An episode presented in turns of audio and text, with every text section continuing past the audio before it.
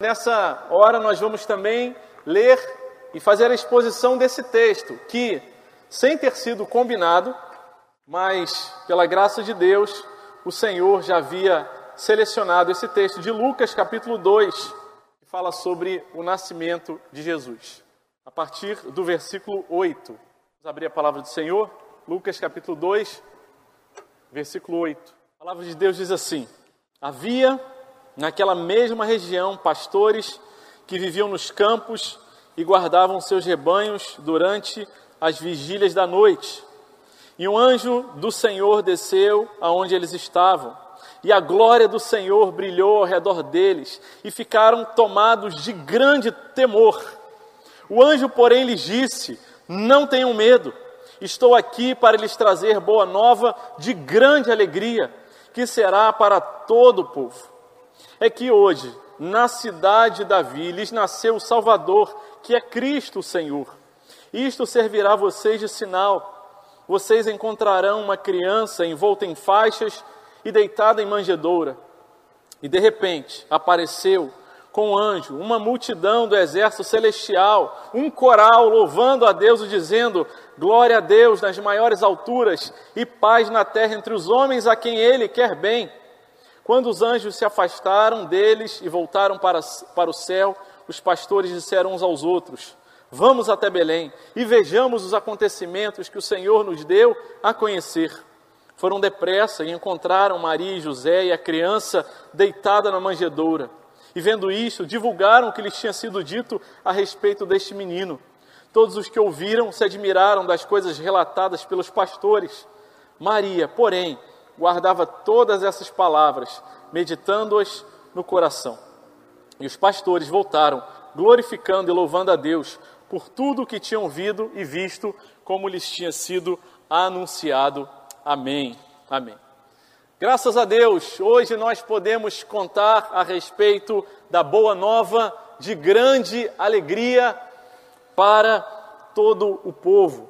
Nós estamos nesta ah, ocasião relembrando essa noite. Essa noite que faz diferença na minha e na sua vida no dia de hoje, não apenas no dia de hoje, mas durante todo o ano. E nós estamos tão alegres e gratos ao Senhor por essa boa nova de grande alegria. E ao olharmos para esse texto, nós podemos ah, lembrar de alguns princípios que envolvem esta boa nova de grande alegria, a qual foi trazida para cada um que o Senhor tem escolhido aqueles ao quem o Senhor quer bem. A boa nova de grande alegria. Esse texto ele está no capítulo 2 de Lucas, o mesmo autor do livro de Atos que temos exposto. E no livro de Atos nós vamos ver ali várias referências a respeito do tempo das coisas. E também Lucas, o autor do Evangelho, ele vai trazer para a gente essa noção de tempo muitas e repetidas vezes. O versículo 8 ele começa dizendo que naquela mesma região pastores, mas os versículos anteriores, de 1 até o versículo 7, vai falar sobre aqueles dias. Diz ali no versículo 1 que naqueles dias foi publicado um decreto de César Augusto convocando toda a população, e nós conhecemos a história. José e Maria deixaram ali a cidade de Nazaré e dirigiram-se ali para a Judéia, na cidade de Davi, a cidade de Belém. E em dirigindo-se para aquela região, eles encontram dificuldade de um lugar para se hospedar. Maria, estando grávida, faz aquela viagem com grande dificuldade, com sofrimento, e encontram finalmente um lugar não muito apropriado, uma estrebaria, um lugar onde os animais eram guardados e não havia cama ou berço. E o que pôde se conseguir naquela situação foi uma manjedoura, um lugar onde os animais eram ah, alimentados. E ali então, o menino recém-nascido, o menino Jesus, é envolto em faixas e deitado naquela manjedoura. E diz a palavra de Deus, no que nós acabamos de ler, que naquela mesma região, pastores que viviam no campo e guardavam ah, os seus rebanhos, eles estavam ali naquela região. E o primeiro princípio desse texto é que a chegada de Jesus e o anúncio do Natal, ele não é fruto do acaso, mas é resultado do plano, da intenção, no tempo de Deus na história. O recenseamento decretado pelo imperador César Augusto foi realizado e executado humanamente por César Augusto, mas quem determinou que acontecesse naquele tempo foi Deus. E esse deslocamento de Nazaré até Belém, foi Deus quem os levou para aquele local. Mas justamente nesse momento em que a gravidez já ia avançada, era um momento de desconforto. Era um momento em que as portas estavam fechadas e não havia lugar para se hospedar, visto que a cidade de Belém estava cheia de gente que tinha ido para o recenseamento. Mas é neste tempo, neste momento, em que as coisas acontecem, na providência e no tempo de Deus. E não por coincidência, mas por causa da providência de Deus, havia naquela região pastores trabalhando, cuidando do rebanho, cuidando daquelas muitas ovelhas que eram ah, dirigidas para a adoração no templo, para os sacrifícios, e havia naquela mesma região, naquele mesmo tempo, esses pastores. E o primeiro princípio dessa grande boa ah, nova de salvação para nós é que Deus tem um plano e um tempo para todas as coisas, para a chegada do Salvador, ainda que nós, humanamente, escolheríamos outro momento em que a cidade não estivesse cheia, em que aquela ah, Maria não estivesse ah, a ponto de ganhar o, o bebê. Nós teríamos talvez escolhido outro momento, mas Deus resolveu escolher este momento e resolveu se revelar àqueles homens. E o segundo princípio nessa noite, nessa falando a respeito dessa noite, nessa manhã, é que o anúncio da chegada do Salvador, ele chegou ali para aqueles mais humildes. Chega no tempo de Deus e chega na minha e na sua vida no tempo de Deus. E é tão bom nós sabermos que nós temos o Espírito Santo que nos traz no tempo dele essas notícias do tempo de Deus, nos dias em que nós também passamos por diversidade. No dia em que parece não haver lugar para se hospedar, em que as dores de parto acontecem, mas saiba que o tempo de Deus continua soberano na minha e na sua vida. Então descanse, ainda que seja noite, ainda que não haja lugar para se hospedar, ainda que você tenha sido injustiçado, esteja passando por sofrimento, Deus tem um tempo e Ele traz a boa nova de salvação nesse tempo para dizer a esperança no nosso Salvador. Deus também se revela não ah, a uma corte, a um império, a reis, imperadores, mas ele se revela a pessoas humildes, a Maria, a José, e aqui ele se revela aos pastores. Os pastores recebem não apenas o anúncio de um anjo, e eles recebem desse anjo. E os pastores não eram figuras ah, daquela época de um status elevado, de gente considerada honrosa de primeira classe, mas eles eram gente de segunda, terceira e última categoria naquela ah, circunstância. Eles eram homens meio que parecidos com mendigos, roupas rasgadas, fedorentas, que andavam e viviam ali no meio das ovelhas e nos campos e que guardavam aquelas ovelhas e sequer o seu status era tão rebaixado que o testemunho de um pastor, quando ele fosse ah, trazer ali a fala e o discurso dele para testemunhar a respeito de algum crime, alguma coisa que tenha acontecido, sequer ele era considerado como válido, porque os pastores eram esses de segunda categoria naquela comunidade, naquela sociedade. Mas a esses Deus resolve revelar essa grande notícia e de uma forma majestosa, porque é isso que Deus faz. Revela-se aos humildes, aqueles que nada são, aqueles que reconhecem que nada são. Isso não necessariamente tem a ver com a condição social, mas com a condição espiritual do nosso coração. Não é à toa que Jesus, ao começar o sermão do monte, ele anuncia na primeira bem-aventurança: bem-aventurados os pobres de espíritos humildes, porque deles é o reino. Dos pobres é o reino. Aqueles que são considerados de segunda categoria, a eles foi revelado a majestade de Deus. E para mim, e na minha e na sua vida, nós precisamos nos lembrar disso. Será que é um coração humilde? Será que eu me acho dono, senhor da minha própria vida? E o Senhor procura, e o Senhor está à, à procura dessas pessoas que Ele graciosamente alcançará e encontrará corações humildes, reconhecidos pela obra do Espírito Santo que nada são, que nada possuem e que em tudo dependem de Deus, que em tudo dependem do seu socorro, do seu agir e que por isso são pobres de espírito, humildes, reconhecem-se vulneráveis e não são donos e senhores de nada, nem da sua própria vida, nem na vida dos outros, em nada, mas reconhece, Senhor, não fosse o Senhor, já teríamos perecido. Deus, ele tem, parece, uma predileção por se revelar aos mais humildes e aos mais vulneráveis, aqueles considerados de segunda classe. Lembram? Por ocasião da ressurreição, quem em primeiro lugar recebeu aquela notícia a respeito da ressurreição de Jesus no jardim do Getsemane não foram os homens, mas foram as mulheres, que também naquela sociedade eram consideradas como aquelas que tinham um peso menor quando testemunhassem. Deus parece ter uma predileção por corações humildes e aqueles ainda embrutecidos, cheios de orgulho e soberba.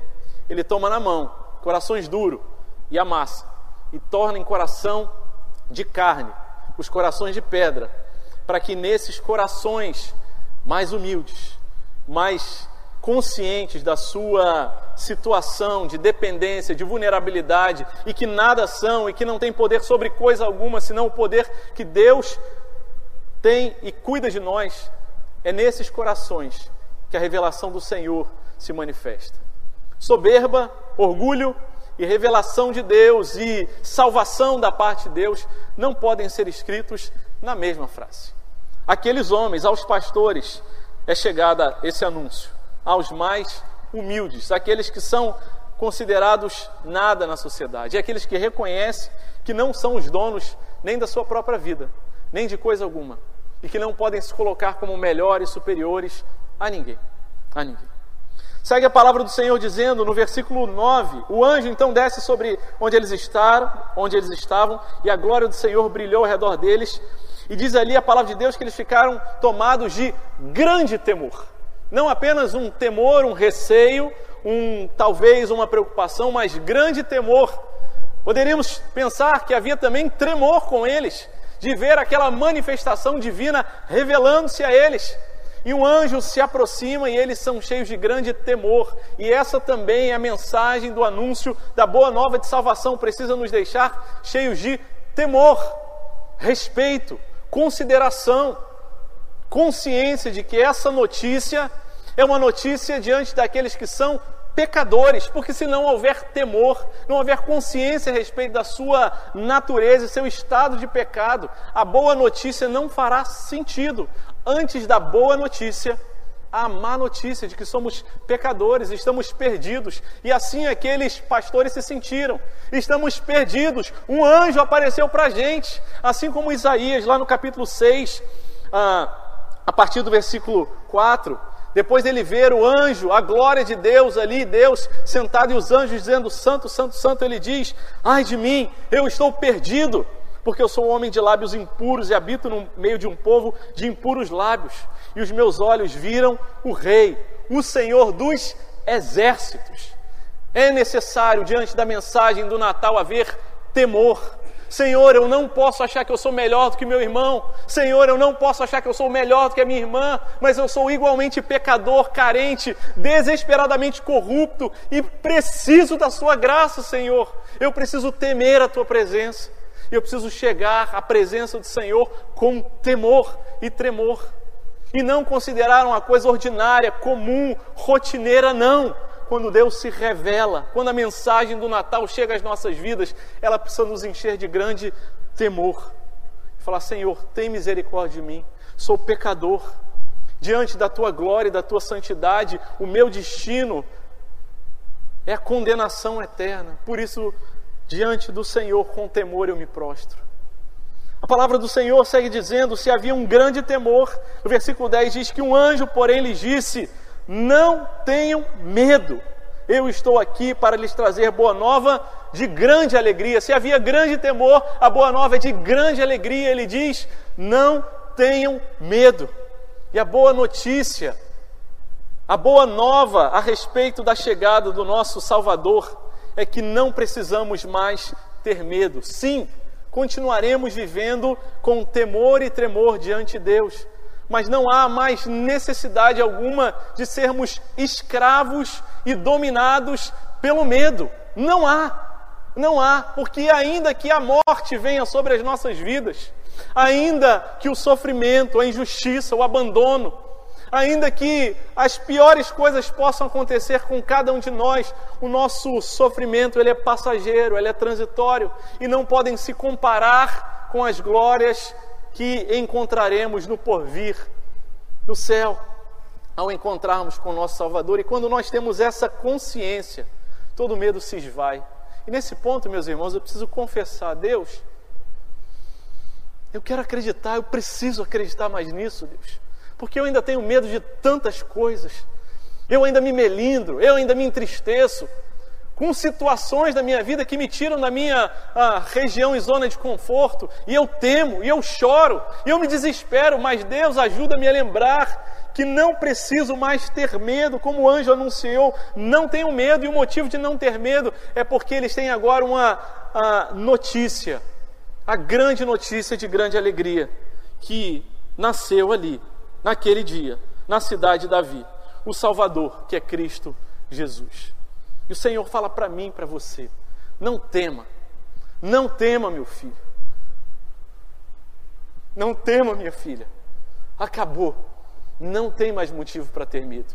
É verdade que desde do jardim do Éden, em Gênesis capítulo 3, quando Adão e Eva pecaram, desobedeceram a Deus, eles tiveram imediatamente a consequência do pecado deles. Eles sentiram medo. E na viração do dia, quando Deus vai se encontrar com eles ali, eles se escondem. E Deus pergunta: por que, que vocês se esconderam? E eles dizem: porque nós ouvimos a sua voz e tivemos medo. E o medo nos tem acompanhado durante gerações e gerações. E temos medo de tantas coisas: medo da morte, medo de sermos abandonados, do sofrimento, medo de atravessar vales escuros, mas a palavra do Senhor e a teologia da coragem acompanha de Gênesis Apocalipse dizendo: não tenham medo, porque hoje nasceu na cidade de Davi o Salvador, aquele esperado de tantas gerações. Não tenham medo, eu estou aqui para lhes anunciar.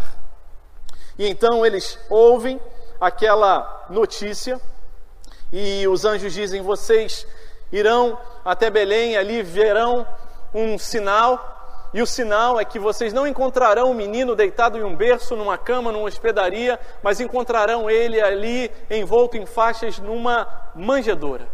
Esse será o sinal. A humildade, o rei elevado que se esvaziou está ali entre vocês. Esse será o sinal.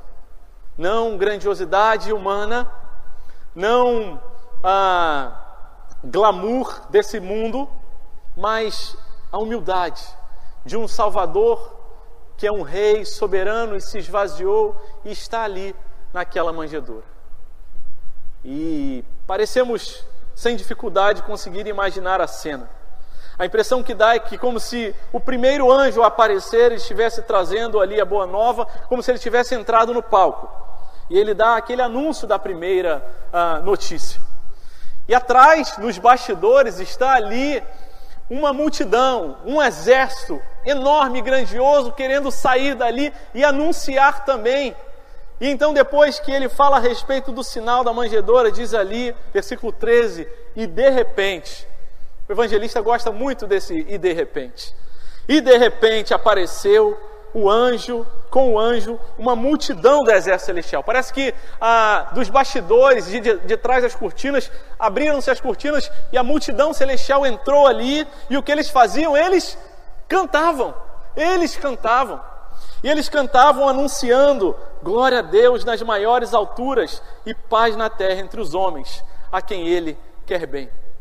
Parecia haver um anseio. A gente quer entrar em cena, a gente quer fazer a parte da gente nesse maravilhoso espetáculo, dessa notícia que está sendo anunciada de forma majestosa, não da majestade do ponto de vista humano, mas da majestade celeste. Por isso os anjos anunciam. Glória a Deus nas maiores alturas. Estamos felizes, estamos glorificando a Deus, o plano, aquilo que havia sido dito lá atrás, que o descendente da mulher viria e traria redenção para a humanidade. Finalmente esse dia chegou e por isso estamos tão alegres. Nós acompanhamos a história, vimos tantas coisas acontecerem: o povo no deserto, o povo escravizado, os reis, o período ali em que os profetas vieram, o silêncio profético e agora o anúncio da chegada do Salvador. Aleluia! Glória a Deus nas alturas e paz na terra.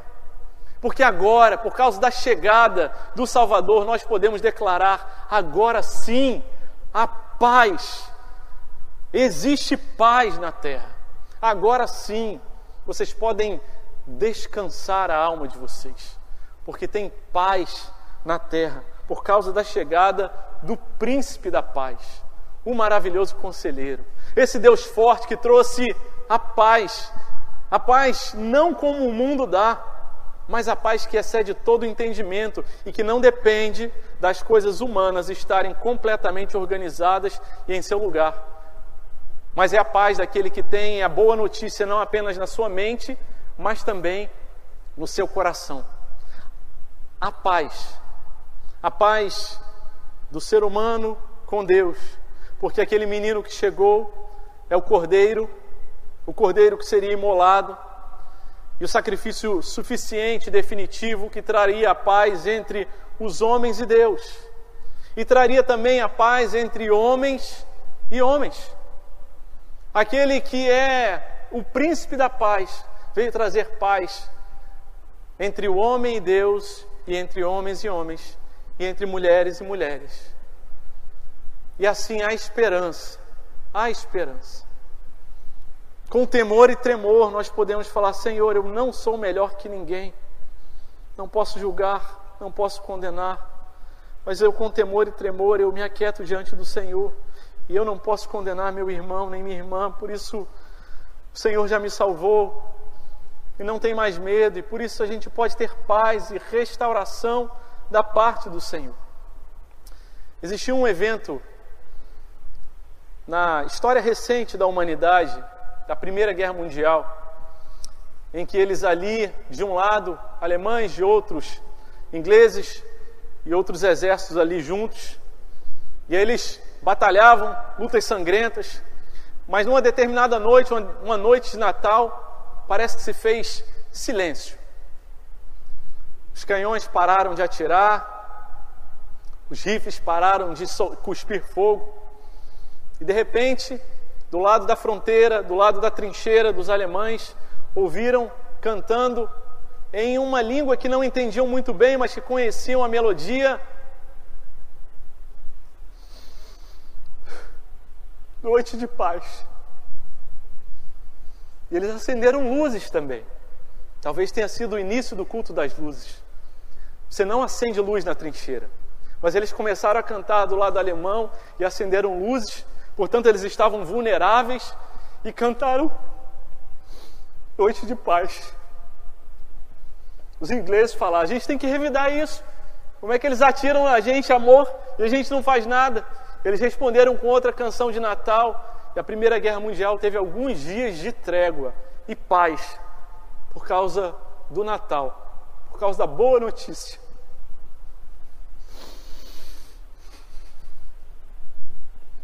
Eu sei que há trégua para a gente, a paz que vem do alto, que vem do céu, aos homens a quem o Senhor quer bem, às mulheres a quem Ele escolheu, e que não depende da gente, mas depende da operação do Senhor.